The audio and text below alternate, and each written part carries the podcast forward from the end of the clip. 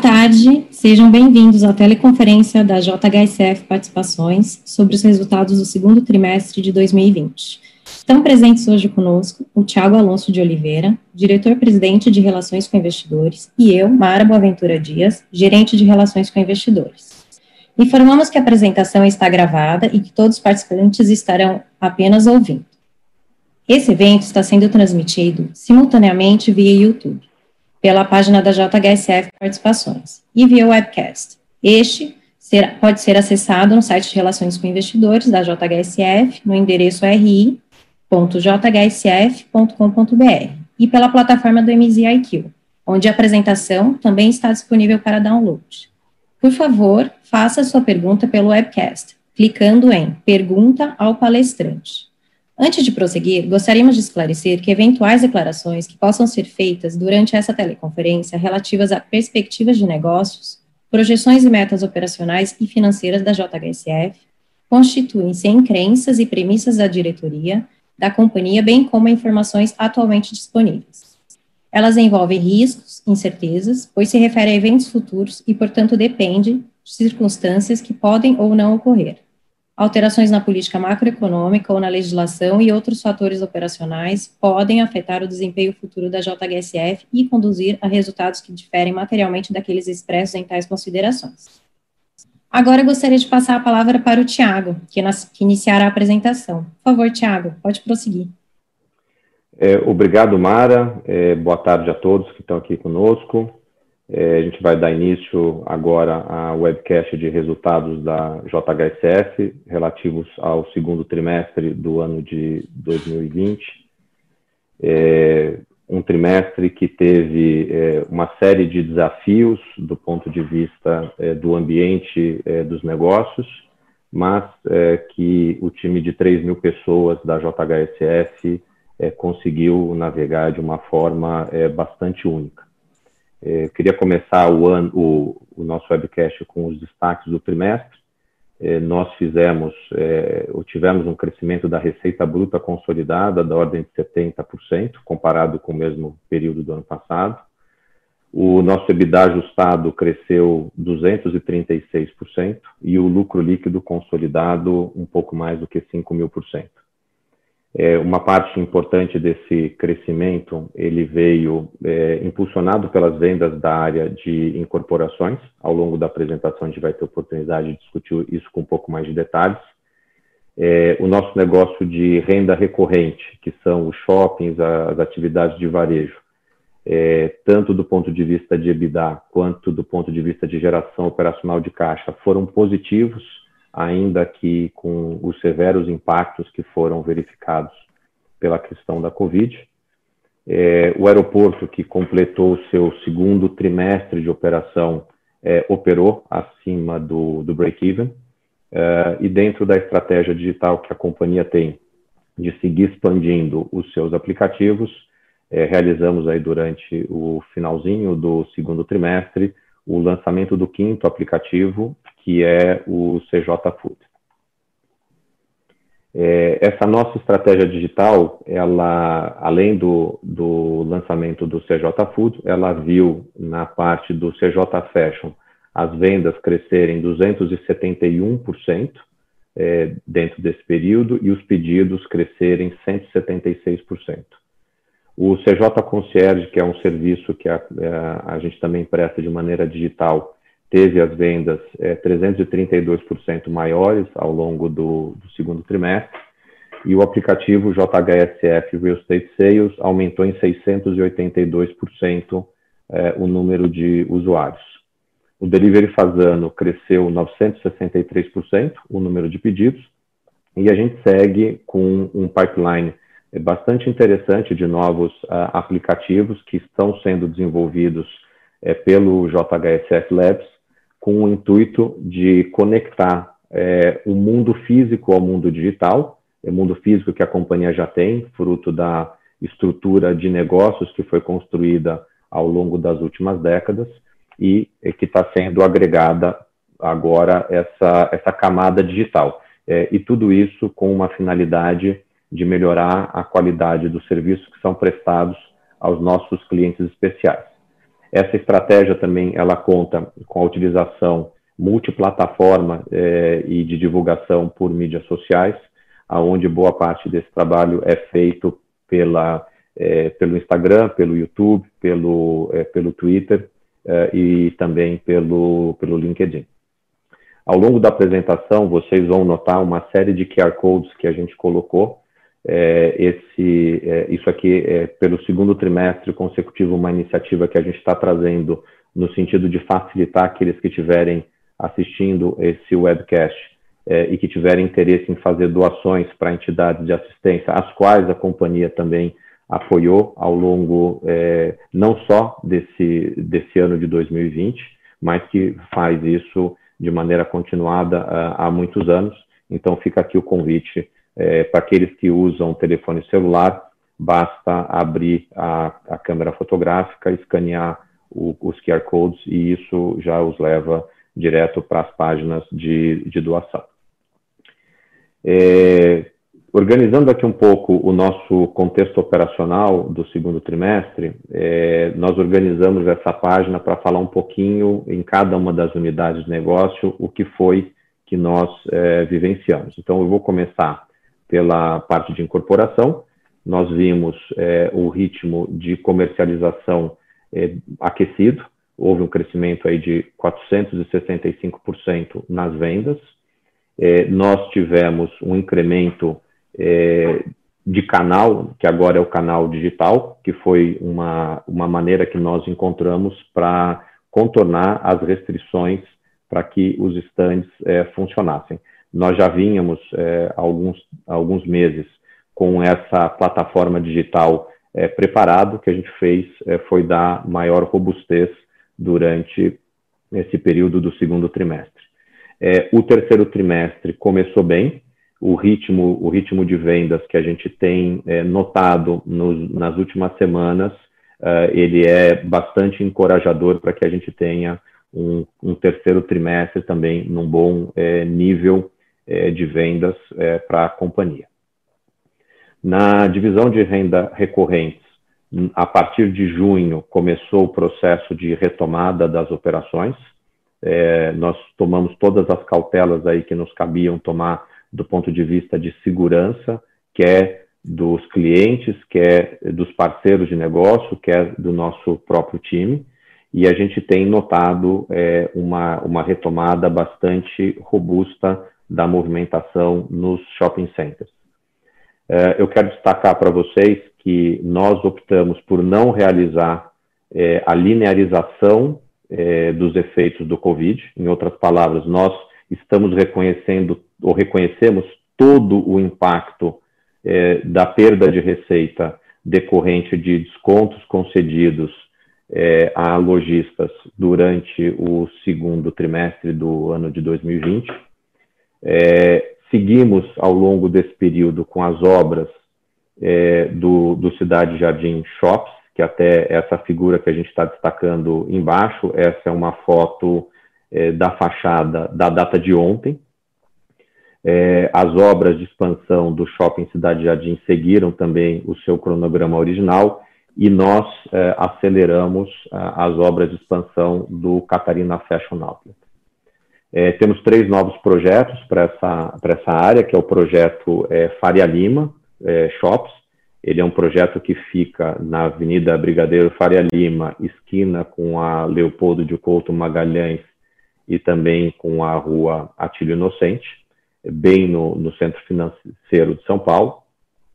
É, com a aquisição de um terreno que nós fizemos agora no início do terceiro trimestre, a dois minutos de carro, de onde fica o shopping Cidade Jardim, nós vamos fazer um projeto multiuso é, no Real Parque. É, é um projeto é, bastante semelhante ao que foi o Parque Cidade Jardim. Uh, e também temos o projeto do Boa Vista Village Mall, que é, é um, um, projeto que vai ser construído é, no complexo da Boa Vista, junto com o, o, o Boa Vista Village. Na parte de hospitalidade e gastronomia, nós é, tivemos ao longo do segundo trimestre é, praticamente só a operação de delivery funcionando. É, só o hotel da Fazenda Boa Vista, que reabriu um pouco antes da, da, do encerramento do trimestre. É, é, um hotel, esse da Boa Vista, que está com a capacidade tomada até o final do mês de outubro. É, apesar da pandemia, essa unidade, inclusive, está acima do budget que tinha sido estabelecido para eles. Agora, é, entre final de julho e início de agosto, nós começamos a retomada de operações em alguns hotéis, como o Hotel Fazano São Paulo, Rio de Janeiro, é, Angra dos Reis, e o ritmo é, com que isso está acontecendo tem sido é, bastante positivo. É, mais uma vez, todas as cautelas aqui no que diz respeito a protocolos é, que tem a ver com, com saúde e segurança, eles estão sendo respeitados. É, por fim, mas não menos importante, é, o aeroporto executivo, que até hoje de manhã nós é, soltamos um comunicado ao mercado informando do início das operações em FR. É, Para quem não é do setor, esse é um, é um sistema que aumenta a segurança da, das operações, é, é, é, é para operar por instrumentos.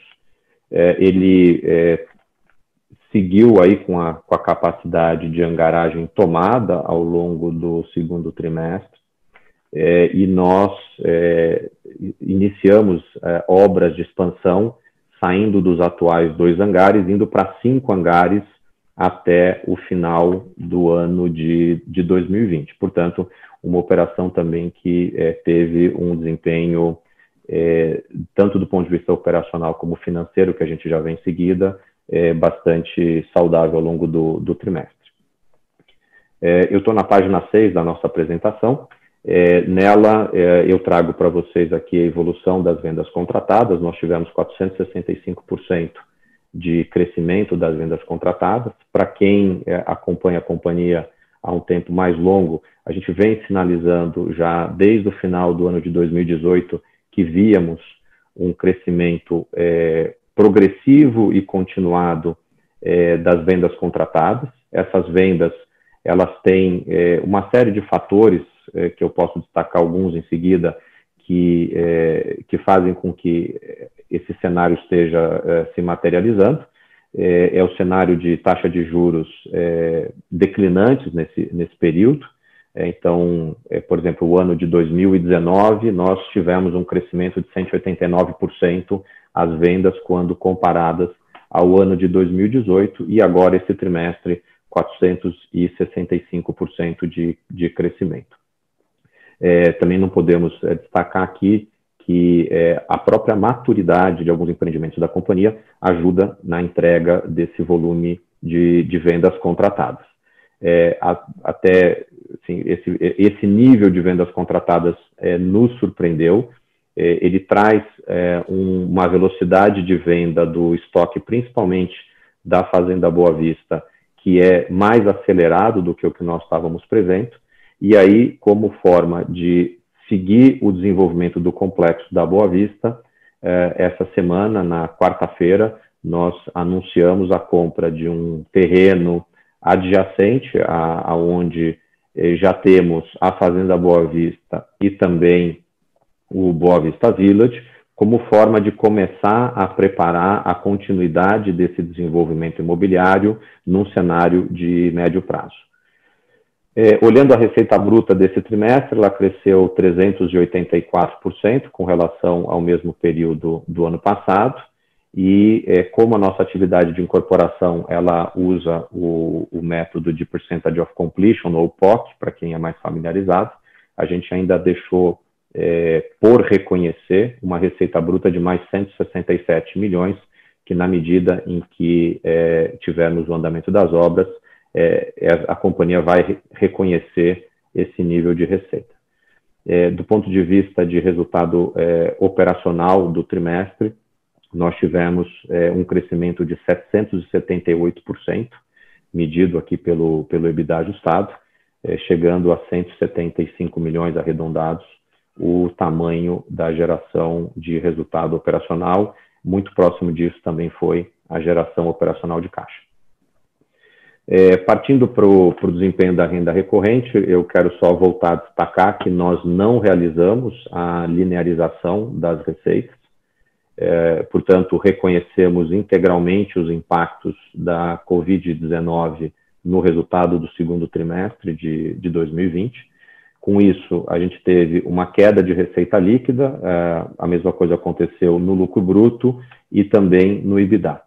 É, esse EBITDA positivo de 5,9 é, conversa muito com o que foi a geração operacional de caixa que nós tivemos ao longo desse segundo trimestre. Então, apesar de um cenário muito adverso, a companhia conseguiu é, ter uma geração é, tanto de resultado operacional quanto de geração de caixa é, positivos.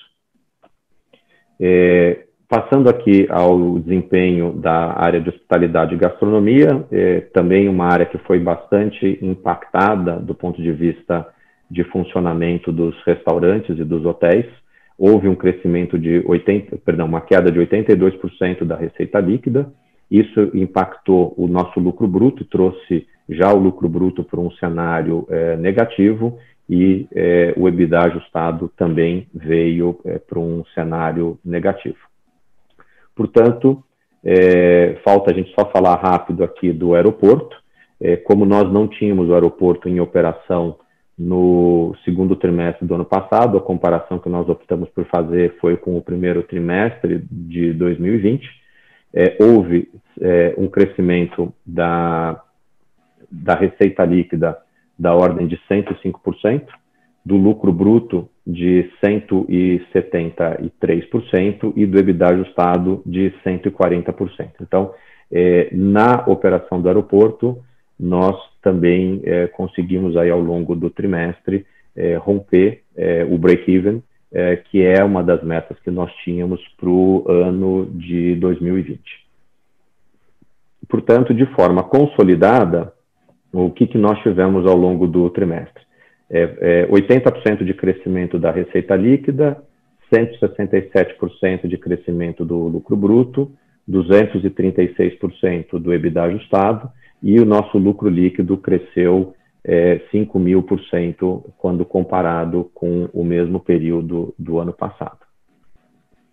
É, ao longo do trimestre, é, nós fizemos é, algumas é, operações que eu acho que cabem aqui a gente explicar para vocês, é, que tem a ver com a estrutura de capital da companhia. Nós terminamos o trimestre com cerca de 1 bilhão e 300 de dívida bruta, essa dívida bruta é composta por 120 milhões, que é uma dívida mandatoriamente conversível, uma posição de caixa e equivalente de caixa de praticamente 560 milhões, reforçada por um contas a receber performado de 460 milhões, o que trouxe a companhia para uma dívida líquida ao encerramento do trimestre de 153 milhões.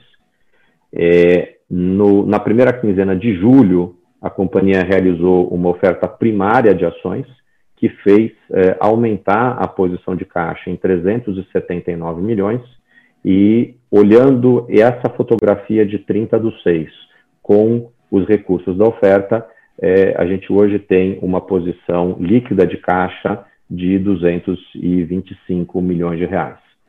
É, fruto dessa, dessa movimentação toda, nos últimos dias, é, nós também implementamos é, uma negociação com o, um credor que tem praticamente metade da nossa dívida bruta, com o qual é, nós é, baixamos o spread é, da dívida como ela estava anteriormente contratada, e, além disso, eles nos concederam um período, um período de carência de 30 meses para a principal correção monetária e juros é, dessa dívida que a gente tem com ele, com eles, o que significa, na nossa estimativa, uma economia de caixa para os próximos 30 meses da ordem de 130 milhões é, de reais. Então, o que a gente conseguiu fazer aqui foi um aprimoramento do prazo médio da dívida, que aumentou em 3,8%. Antes, eu quero ressaltar, dessa, eh, dessa renegociação que eu acabo de, de falar. É, o custo médio caiu 40,1 também antes dessa, dessa renegociação de spreads que eu, que eu acabei de destacar. Então, a companhia tem uma posição de caixa bastante robusta nesse momento, está gerando caixa do ponto de vista uh, operacional e está numa posição de liquidez também muito boa. Fruto, fruto disso, um cronograma de amortização bastante confortável, é, onde a gente é, tem, daqui até o final do ano, algo como 60 milhões de reais apenas de, de valores a serem amortizados. É, é, esses valores também eu quero destacar antes da renegociação que foi feita dias atrás, que não está refletida nessa apresentação. antes da gente concluir a apresentação de resultados, eu queria só passar rápido por um, por um, uma, um refresh aí para todo mundo do que, que é a estratégia de negócios da JHSF. É, então, a nossa estratégia ela hoje compreende é, o crescimento da geração operacional de caixa nas nossas quatro unidades de negócio. Então, é, começando pela área de incorporação, o crescimento ele virá do desenvolvimento de projetos que serão realizados em cima de um land bank próprio já da companhia.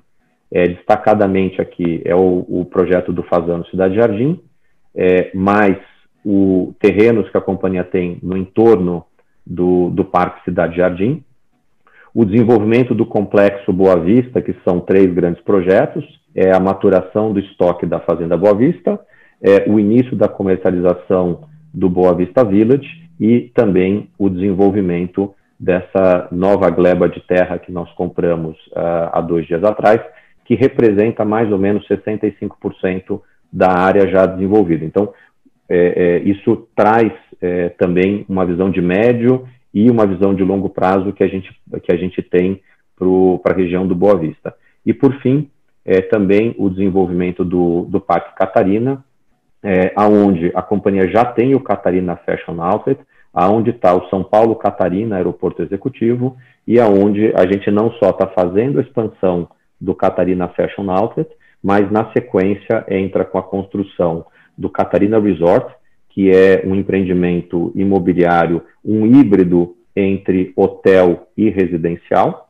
Hotel esse que está é, sendo construído para atender é, o fluxo de visitantes do Catarina Fashion Outlet, é, que está passando por um processo de expansão que vai adicionar cerca de 130% de área à área já atual.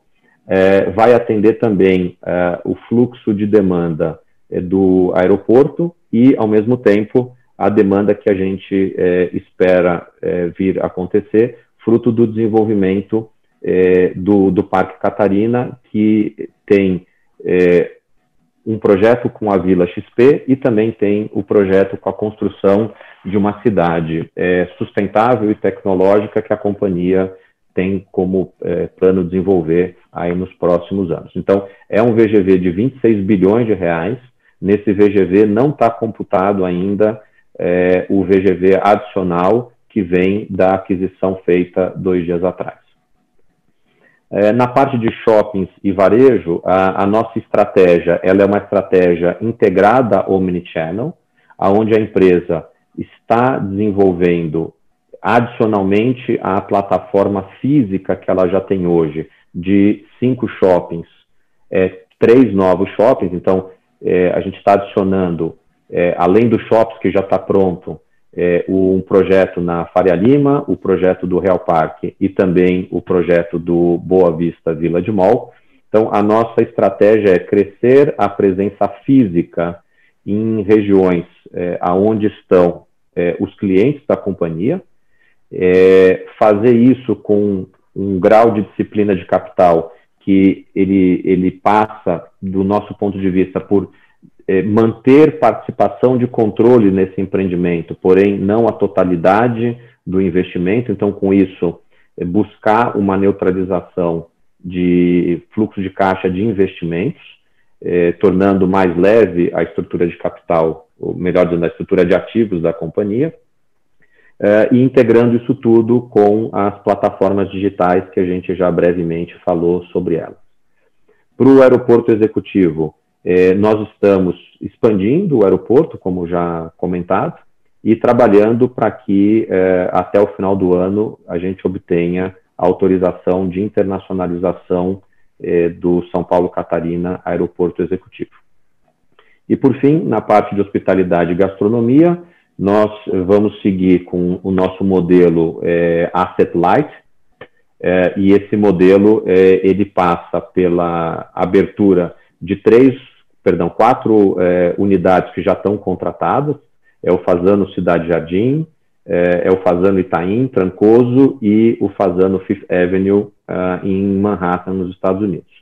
Existe também um plano que está sendo executado de expansão de restaurantes. O nosso plano de 2020 já está cumprido.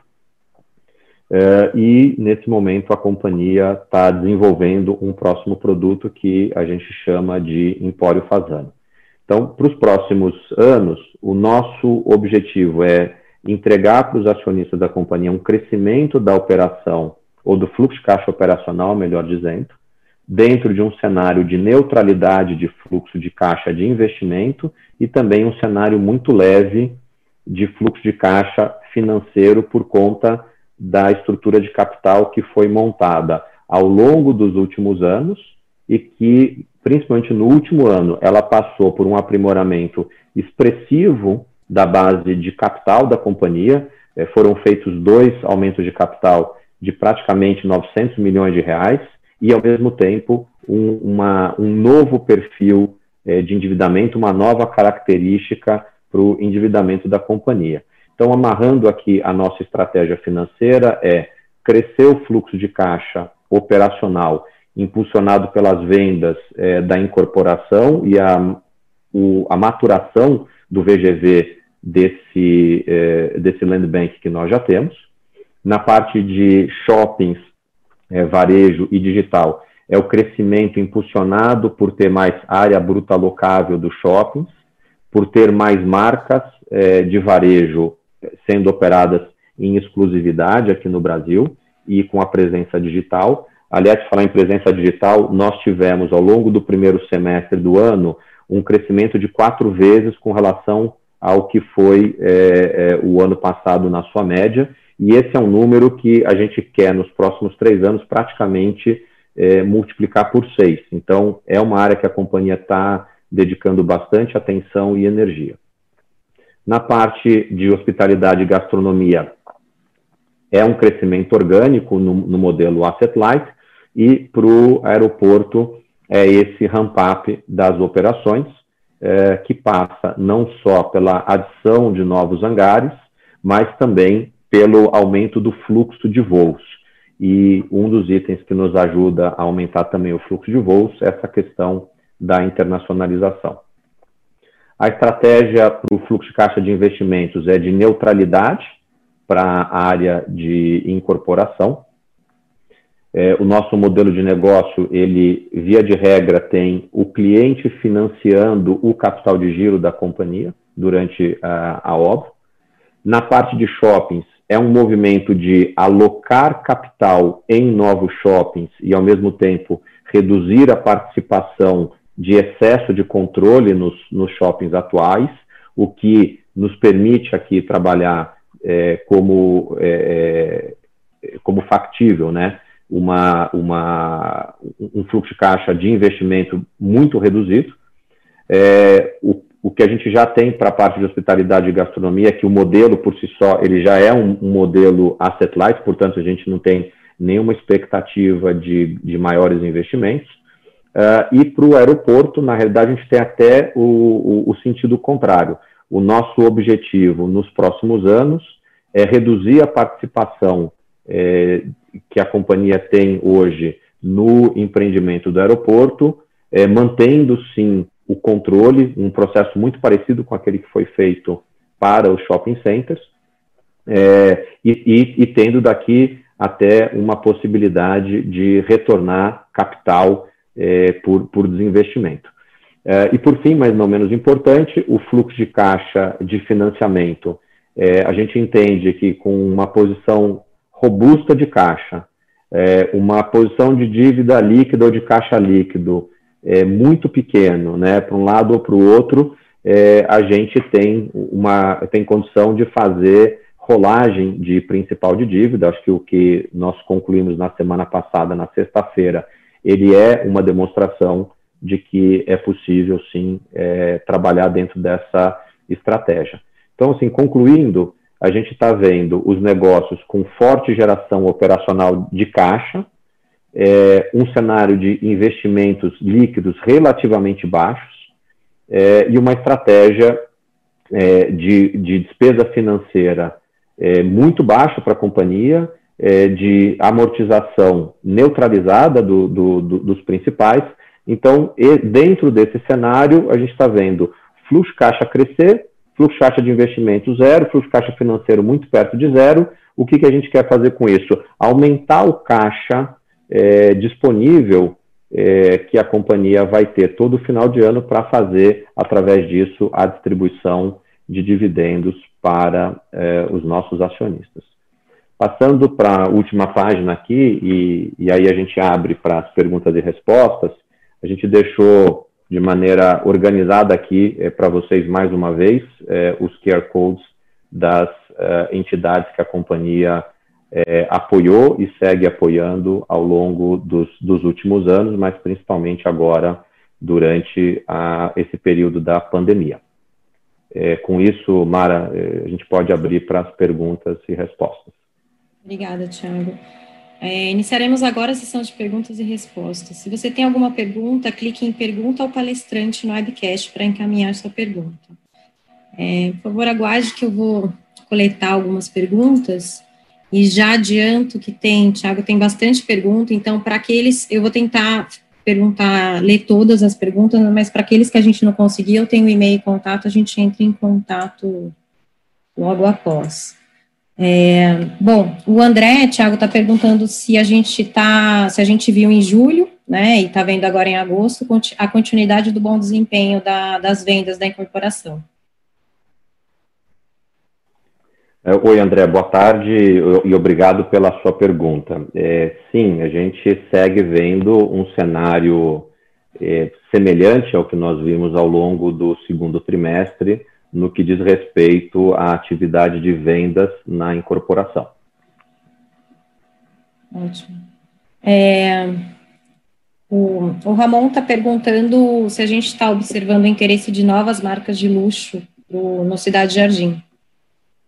É, Oi, Ramon, boa tarde para você. Sim, a gente é, está fazendo nesse momento um, um pedaço da, da, comercialização, da expansão, e a gente tem é, conversado com marcas que têm demonstrado interesse em estar presente aqui no país.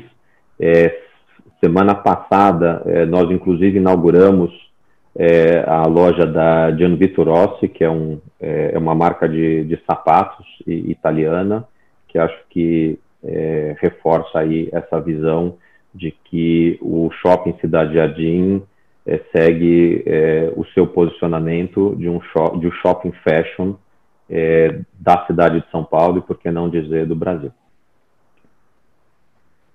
É, o, o seu xará, ele ele quer entender se a gente considera o ritmo de vendas do Fazendo Cidade Jardim em São Paulo é, mais baixo que os demais e por quê.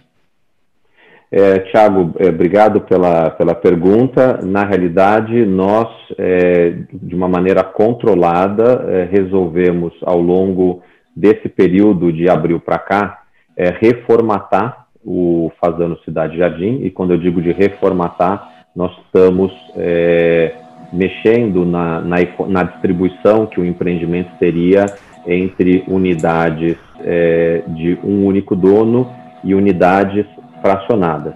Então, a gente está trabalhando esse, esse processo e tão logo ele esteja é, concluído, é, a gente deve retomar com mais efetividade a comercialização de, de unidades.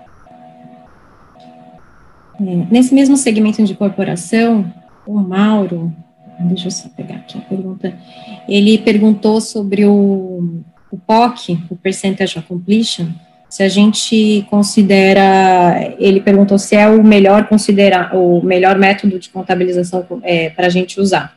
Ele quer entender um pouquinho por quê.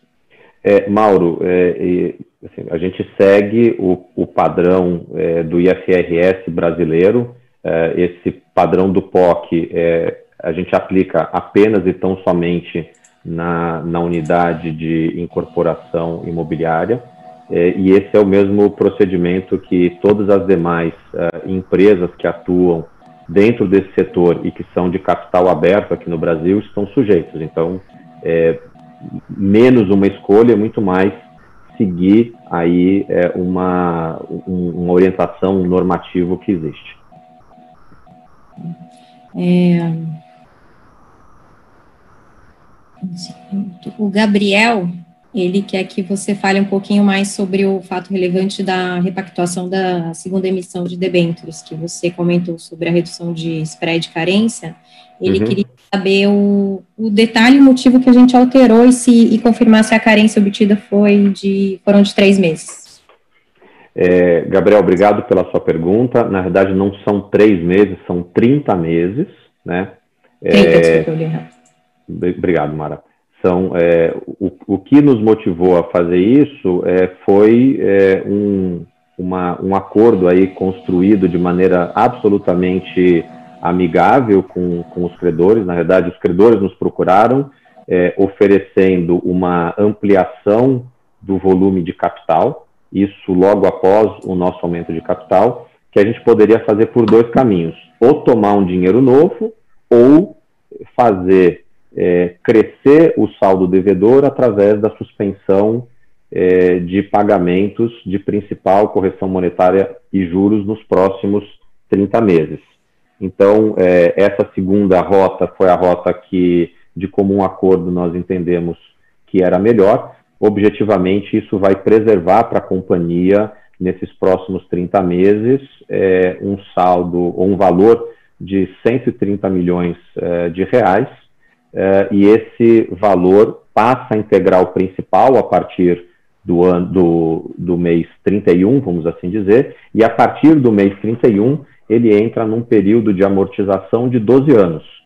É, então, a gente está tranquilo com relação a, a, a, esse fluxo, é um fluxo bastante longo, bastante confortável, é, e dentro desse cenário nós também conseguimos construir uma redução é, dos, é, dos spreads.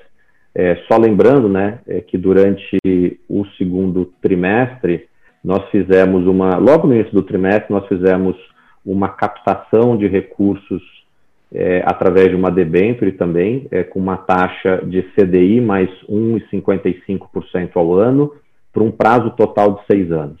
Então, a companhia tem colhido nos últimos anos é, os benefícios de ter feito é, uma, uma lição de casa, um ajuste da sua estrutura da base de ativos, é, benefícios de ter reestruturado o perfil do seu passivo e benefícios advindos dos aumentos de capital que foram feitos em novembro do ano passado e em julho é, desse ano.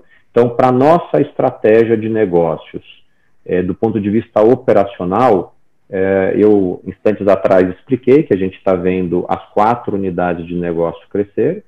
Expliquei também que nós é, desenvolvemos um modelo de fluxo de caixa financeiro é, muito perto de zero, se não zero, ou até mesmo de recuperação é, de ativos, e um fluxo de caixa financeiro muito leve é, para é, a companhia. Então, é, a gente, com isso, eliminou os riscos de alavancagem financeira, o que nos dá maior tranquilidade para perseguir a realização dos nossos resultados operacionais é, de, maneira, de maneira a ter mitigado é, esses, esses riscos. O nosso entendimento é que as taxas internas de retorno de todos os projetos que nós temos, elas são altas o suficiente para a gente não precisar é, alavancar cada um desses projetos com dívida para ir buscar, é, é, vamos dizer, maneiras de crescer a, as, as, taxas de retorno. Então, com isso, a gente diminuiu é, o, risco, o risco da companhia e está muito tranquilo é, e, e até contente com o que foi feito. Tiago, acho que nessa linha de estar preparado, enfim, estrutura de capital, o Márcio perguntou se a gente está preparado financeiramente caso vier uma nova, uma segunda onda, uma nova crise, enfim, caso que a gente tenha que paralisar novamente as operações. É, Márcio, com, com a posição de caixa que nós estamos, né, de praticamente 900 milhões de reais, é, e com o que a gente acabou de demonstrar ao longo do segundo trimestre, né, de que apesar dos shoppings é, estarem fechados, nós conseguimos, fechados parcialmente, né, nós conseguimos ter geração operacional de caixa. É, a gente teve eh, na, na outra mão o, a operação dos restaurantes e dos hotéis, que ela, ela queimou caixa. Né? Por outro lado, é, um praticamente compensa o outro, só que a gente teve o aeroporto gerando caixa, a gente teve a incorporação gerando caixa. Então, nós temos uma, eu vou dizer aqui, uma fortaleza de caixa depositado no banco, é, nós temos o negócio da incorporadora que segue gerando caixa, nós temos o aeroporto que segue gerando caixa. Então, se a gente imaginar um cenário igual ao cenário do segundo trimestre, e me parece que o pior momento do ciclo já ficou para trás, não deveria ser, é, aliás, não é, posso ser ba bastante afirmativo aqui, motivo de preocupação. Tiago, o João e o Ismael têm, uma pergunta bem parecida, que se a gente pretende expandir para setores, é, outros setores que a gente não atua.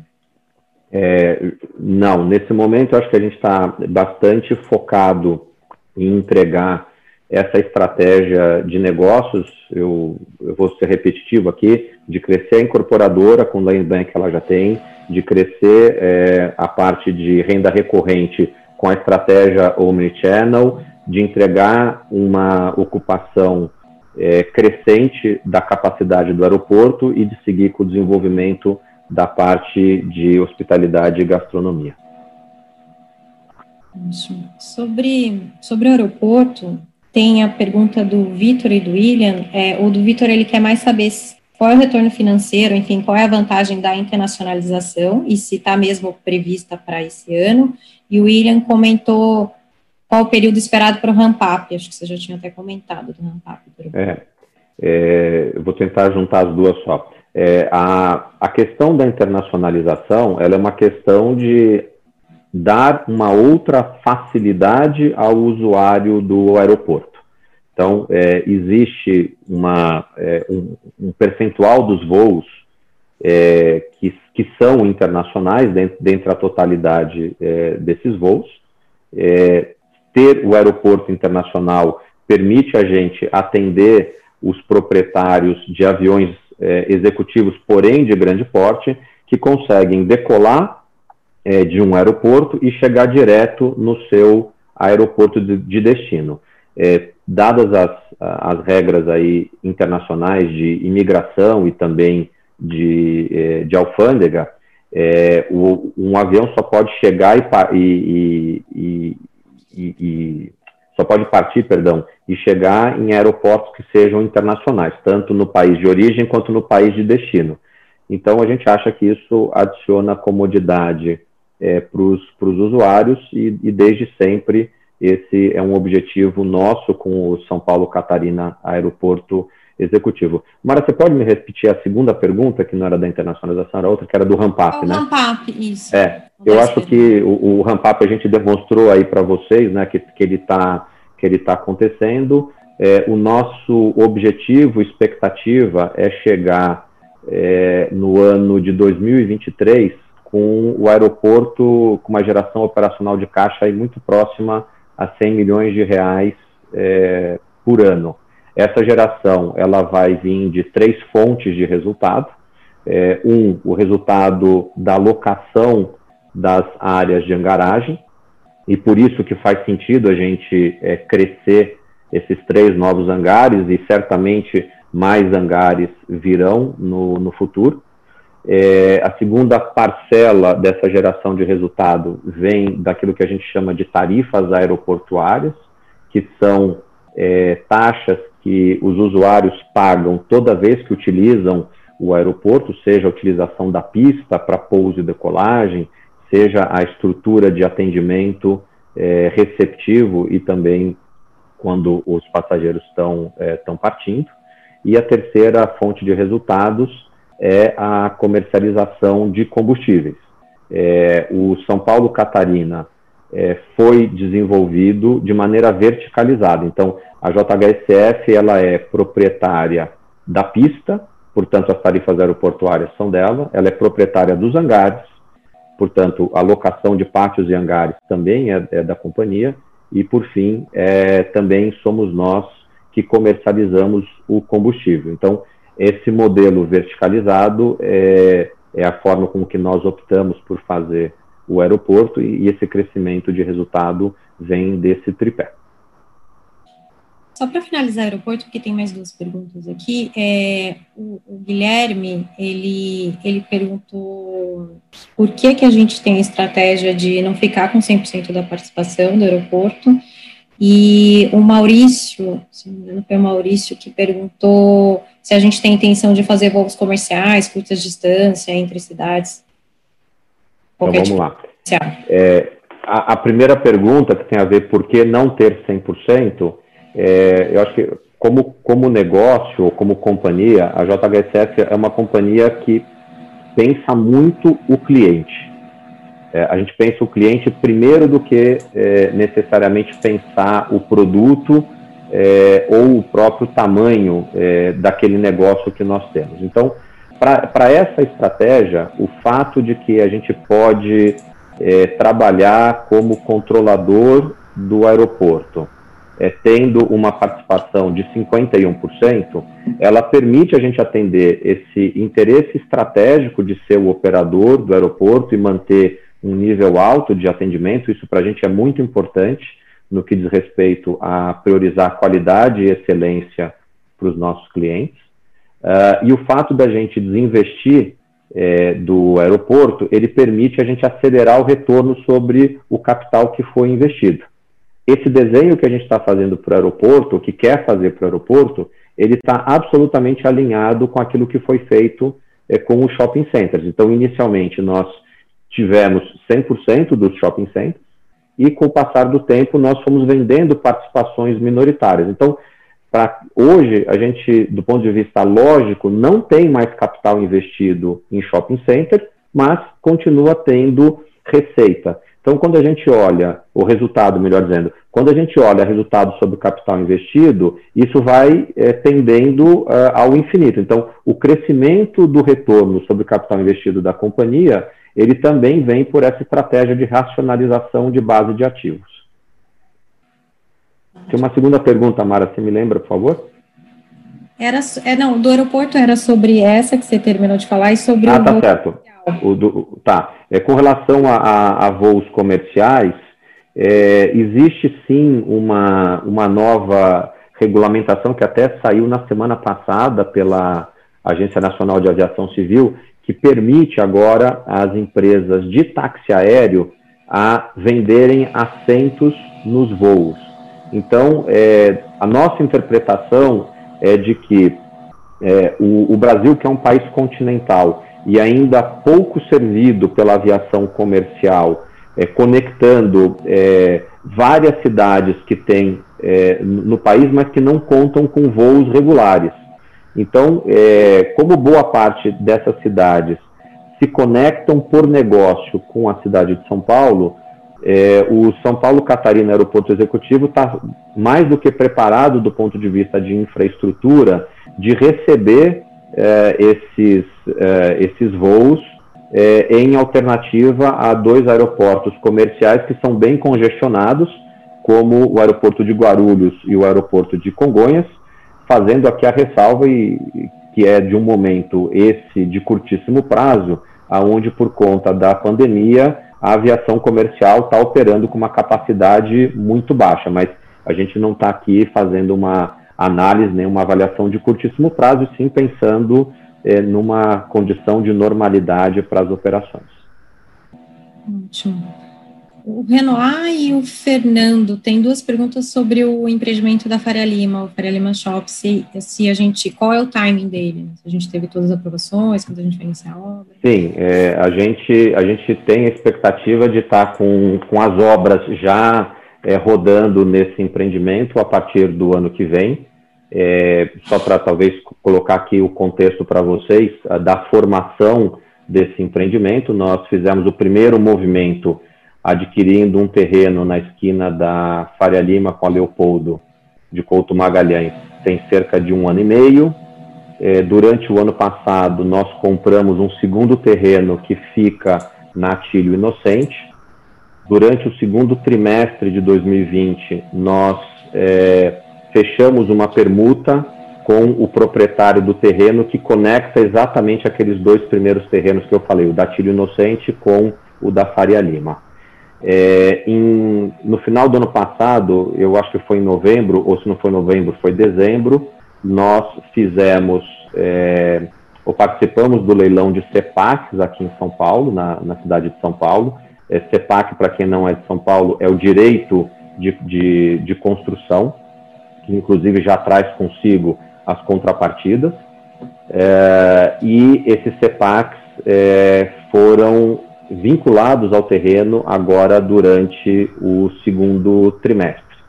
Então, é, durante o segundo trimestre, a gente é, fechou um acordo com o locatário do, do, imóvel que fica na esquina da Faria Lima com a, a Leopoldo. Esse imóvel foi devolvido para a companhia para ser demolido.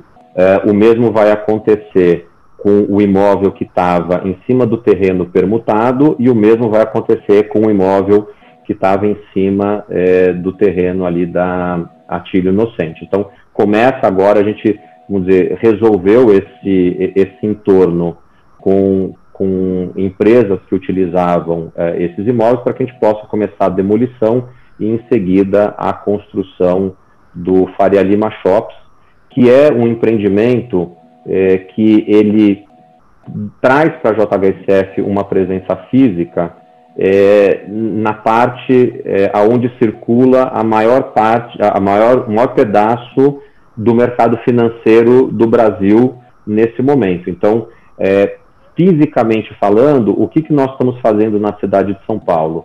Uma presença física no bairro dos Jardins, com o Cidade Jardim Shops, é, uma presença na região da Faria Lima com o Faria Lima Shops.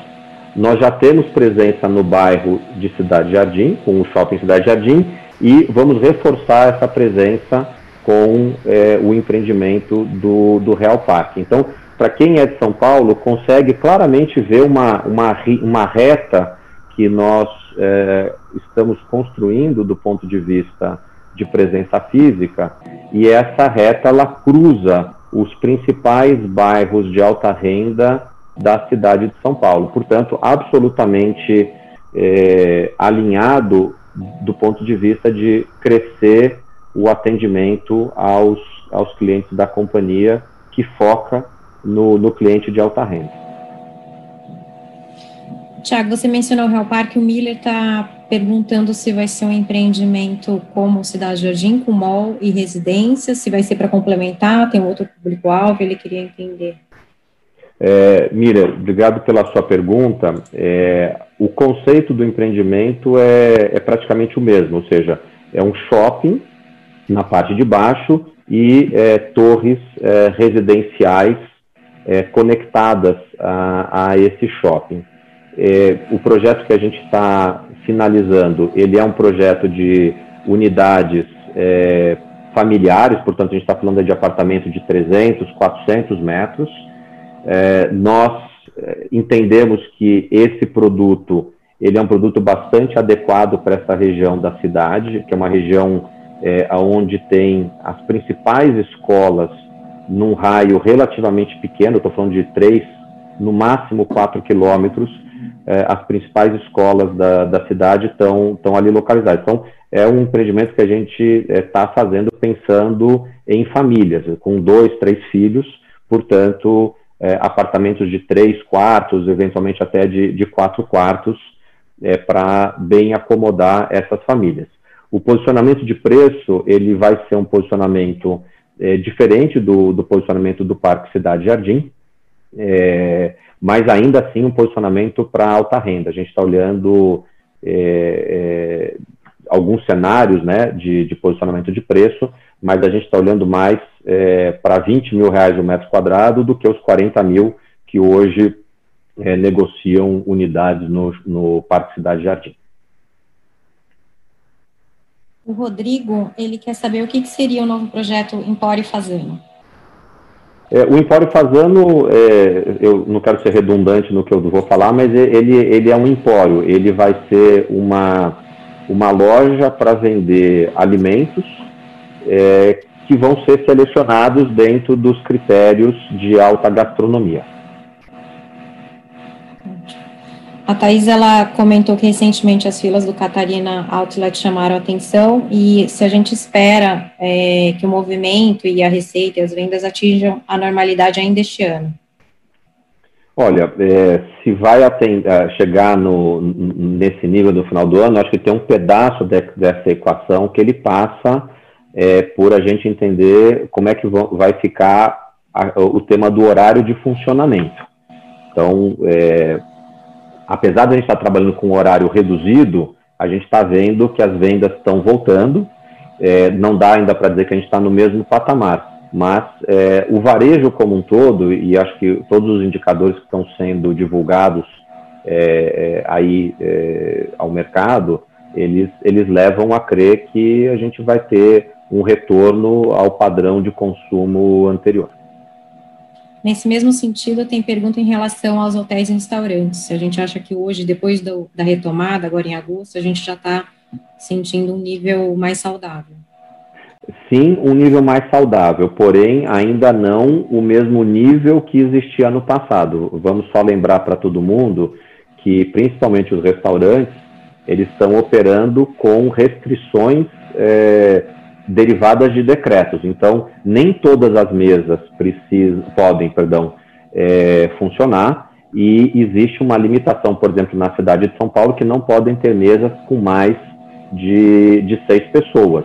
É, tem mesas é, em partes externas onde é, também tem, tem uma regulamentação. Então, é, o setor como um todo ainda não está trabalhando dentro é, da absoluta normalidade. Mas se nós imaginarmos o que foi o início do segundo trimestre, de fechamento total, e olharmos o início do é, terceiro trimestre, onde as coisas começam a ser flexibilizadas, a tendência é que a gente tenha um, um segundo, perdão, um terceiro trimestre, tanto na parte de restaurantes e hotéis, quanto também na parte de shoppings, é, melhor do que foi o segundo trimestre. Tem algumas perguntas aqui sobre o digital é, se a gente espera ter outros produtos, ou, enfim, é, quais, outros é, segmentos no digital, outro tipo de produto que a gente espera ter, e qual é a relevância em relação ao resultado para o futuro. Por exemplo, as vendas do digital de, da, das lojas em relação às vendas do mall físico. É, eu, eu, vou começar então terminando por aqui, a, terminando por esse ponto, né? É, a gente quer chegar com a nossa estratégia digital é, num volume de vendas é, anual equivalente é, ao que a gente vê num shopping como o Cidade Jardim. Portanto, estamos falando aí alguma coisa é, entre um bi 200 a um bi meio é, por ano de vendas passando dentro dessa plataforma digital. Então, a nossa plataforma digital hoje ela é composta é, por cinco, cinco produtos, né? Eu vou tentar ser breve o JHSF Real Estate Sales, o CJ Food, o Delivery Fazano, o CJ Fashion e o CJ Concierge. É, tem ainda um pipeline de, de novos aplicativos para serem lançados e todos esses aplicativos eles vão ficar embaixo de um grande aplicativo que é o JHSF ID, que é o programa é, de membership que a JHSF desenvolveu esse é um programa que toda vez que um cliente ele faz algum negócio com qualquer unidade de negócios que a companhia tem, é, ou com lojas ou estabelecimentos que operam dentro desse ecossistema, ele, ele é reconhecido e ele recebe é, como forma de agradecimento uma moeda virtual que é o JCoin. Uh, e o JCoin ele só é aceito como moeda dentro desse ecossistema. Então, uh, hipoteticamente, o cliente compra uh, um imóvel e ganha, por hipótese, 50 mil JCoins como esse cashback. aquele JCoins ele pode utilizar para comprar no, no, no, CJ Fashion, ele pode utilizar para comprar fisicamente numa das lojas do shopping, de qualquer um dos shoppings que a companhia administra, ele pode é, pagar diárias de hotel, é, eventualmente até é, refeições é, nos, nos restaurantes. Então, é uma maneira que a gente tem de não só reconhecer o relacionamento com os nossos clientes especiais, mas também de fortalecer é, o nível de negócios que nós é, realizamos com, com esses clientes. A gente já passou de uma hora, tem bastante perguntas, acho que dá tempo para mais uma. É, tem algumas perguntas no mesmo tema, que é se a gente pretende expandir para outras áreas além do estado de São Paulo.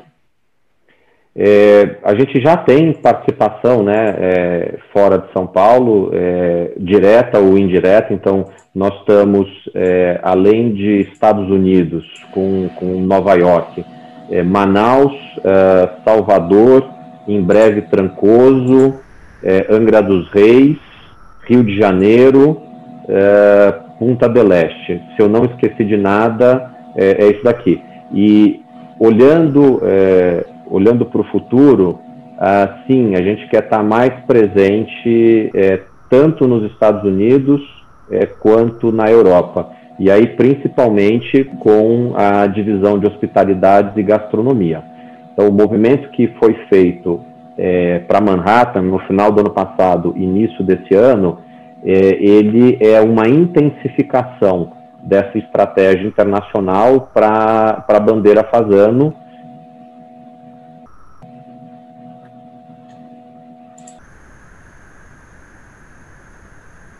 Dá tempo para mais alguma pergunta?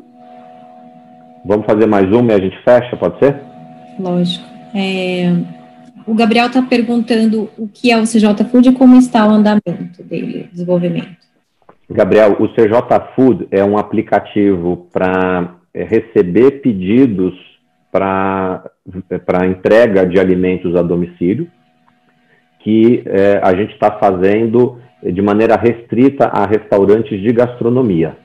É, essa, essa iniciativa do CJ Food, ela nasceu do aprendizado que nós tivemos com o Delivery Fazano, de que fazer entrega de gastronomia é bastante diferente do que fazer entrega de pizza ou de hambúrguer. É, passa por embalagem, é, passa por flexibilidade do tipo de preparo dos pratos, passa por uma qualidade de entrega que é diferenciada. Então, é, hoje a gente tem uma área de cobertura na cidade de São Paulo que ela cobre é, 90% da nossa base de clientes. Então, é, essa é a primeira fase desse projeto. É, quando eu falei 90%, é 90% daqueles que residem na cidade de São Paulo o nosso objetivo de médio prazo é estender essa atividade do, do CJ Food para outras cidades uh, aonde a companhia opera principalmente através da bandeira Fazano, mas respeitando esse princípio de gastronomia. Bom, eu ressalto que todas as perguntas, os que tem alguns aqui que eu não consegui responder, é, eu vou entrar em contato com aqueles que a gente não conseguiu aqui, porque a gente já passou de uma hora aqui de call. Mara, só antes da gente desligar, eu queria é, fazer um grande agradecimento ao, ao time de 3 mil pessoas da, da JHSF. É um time que a gente tem é, orgulho de cada um deles aí. Acho que eles se mostraram é, bravos e, e, e, não fugiram das dificuldades que, que, a gente teve aí ao longo do, do, segundo trimestre. E fruto de toda essa energia que eles empreenderam, a gente conseguiu entregar é, um trimestre de crescimento de receita, crescimento de lucro operacional, é, crescimento de lucro líquido. Então, em nome de toda a administração da, da empresa, eu quero estender a cada um de vocês que está aqui nos, nos, acompanhando, que vai assistir é, essa webcast num outro horário, porque nesse momento está trabalhando, é, o, o, nosso muito obrigado. Espero que vocês é, sigam é, tomando aí as precauções que a gente tem conversado sistematicamente com relação à, à, saúde de vocês, à saúde é, dos parceiros, à, à saúde dos, dos clientes. E, e, e, seguimos aí com essa energia durante o terceiro trimestre para continuar entregando bons resultados é, para os nossos acionistas. Obrigado a todos pela participação nesse webcast e, como a Mara falou, é, eventuais perguntas que não foram respondidas, é, a gente vai responder através é, do ri@jhsf.com.br. Muito obrigado a todos, é, tenham um bom final de semana. Boa tarde, obrigada.